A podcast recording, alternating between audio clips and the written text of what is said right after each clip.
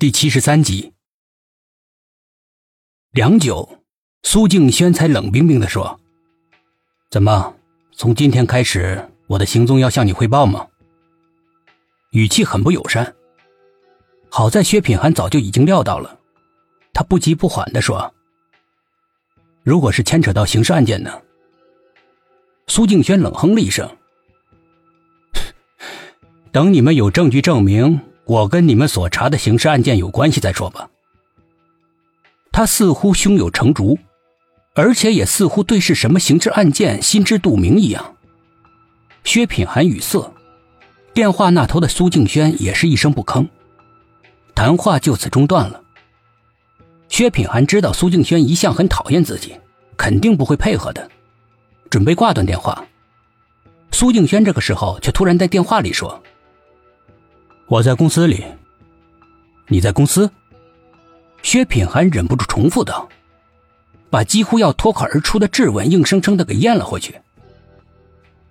不然的话，你以为我在哪里啊？苏静轩反问道。那我们可以到你的公司去找你吗？对方又是一阵沉默。薛品涵的心像油煎一样。可以。好半天，苏静轩才回话，不知道刚才在犹豫什么。四个人一刻也不停，直接赶往了苏静轩的公司。这是一家珠宝公司，装潢的非常气派，门口有值班的保安，大厅里面有前台接待。他们一行四个人刚刚踏进大厅，前台接待就连忙迎了上来，看样子是早就知道他们要来。苏总在等你们。前台一边说着，一边带着路。你们苏总今天什么时候来公司的？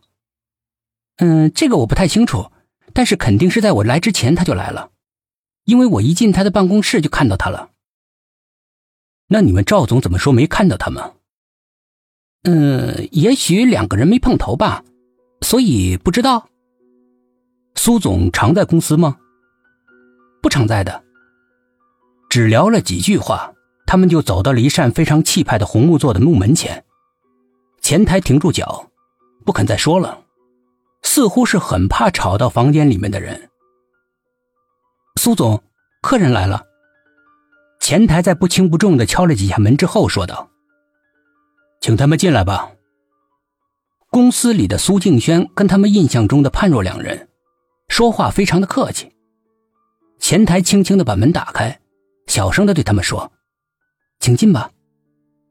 四个人鱼贯而入，办公室装修的非常豪华，只是里面根本就没人，更别说是苏静轩的影子了。但是刚才那个声音到底是怎么回事？四个人面面相觑的。靠！刚才难道是鬼在说话？董一奇惊恐的说：“这位警官，你看我哪里像鬼了呀？”一个声音。从气派的办公桌底下传过来，四个人都惊疑的紧紧的盯着办公桌。薛品涵正准备悄无声息的靠过去，苏静轩的脑袋从桌子底下钻了出来，紧接着整个人站在他们面前。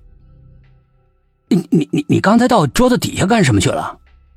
董一奇被吓到了，心有余悸的问：“这就是你们警官的样子啊？怎么这么胆小啊？”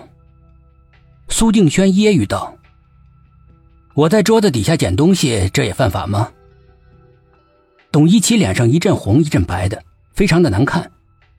苏静轩做了个请的姿势，几个人在办公室的专门用来接待客人的那圈沙发上坐下来。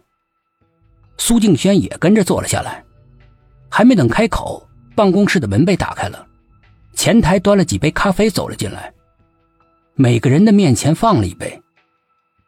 不准任何人打扰，苏静轩吩咐道，目送着前台出了门。